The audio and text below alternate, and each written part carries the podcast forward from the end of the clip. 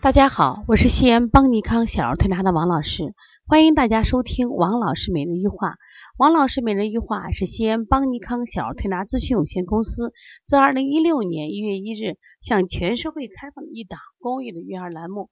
开设这档栏目的目的是想将我们每天做小儿推拿临床时的所感、所悟、所想，能及时的分享给广大的育儿妈妈以及小儿推拿的同行们。希望对你们有所启发，有所帮助。今天我想分享的主题是：咽峡疱疹发烧一定要输液吗？大家都知道，咽峡疱疹呢，就是这个季节的一个高发病。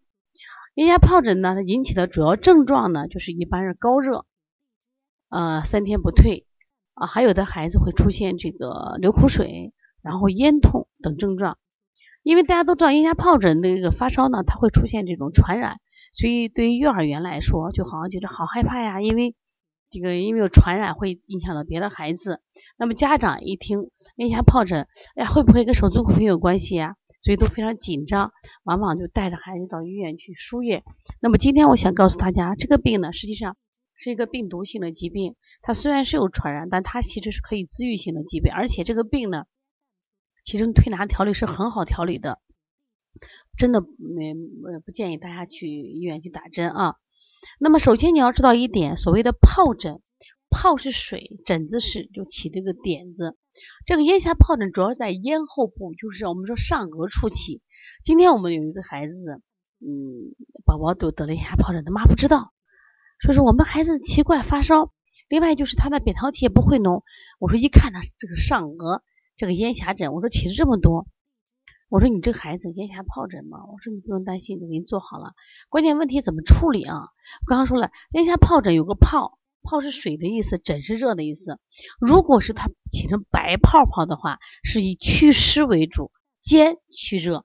如果它全是红疹，那么以什么呀？清热为主。当然这还有个阶段，有的小孩呢前期是这个红疹，后期是什么呀？白泡。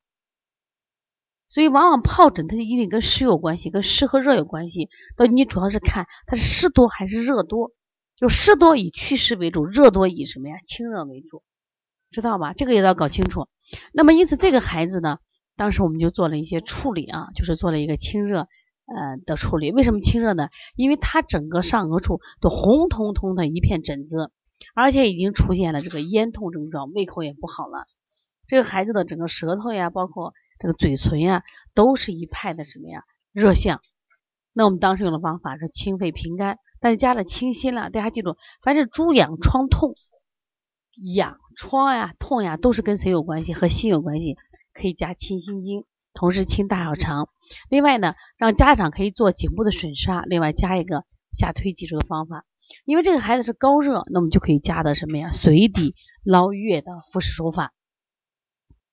那基本上烧一次就退掉了，所以说遇到这种高热的咽咽下疱疹引起的高热，希望大家一定要不要紧张，就完全可以通过推拿来调理。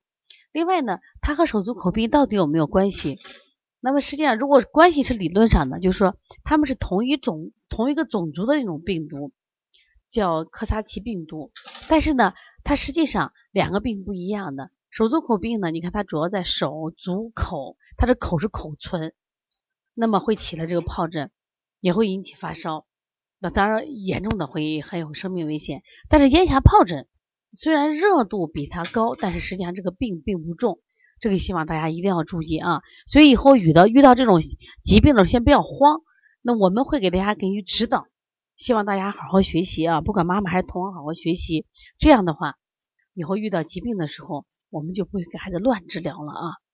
如果大家想咨询啊邦尼康的一些书籍，像《小儿舌象解析》，那这本书呢很值得大家买，因为这是一本工具的舌象书，而且是目前历史上只有这一本，就是专业的专门是小孩舌象的书籍。那么可以通过看舌象，一个是提高我们辨证水平，第二个呢，作为宝妈来说，你可以作为预防嘛为主，就是一看舌象积食了啊受寒了，你都能看出来。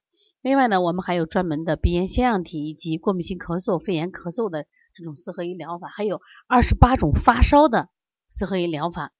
另外呢，我们最近呢，在六月二十九号还有一堂课，叫二十五种咳嗽的四合一疗法，就是我们涵盖了中西医所有的咳嗽类型，比如说支炎、支气管炎的咳嗽、支原体的咳嗽、支气管肺炎的咳嗽、大叶性肺炎的咳嗽。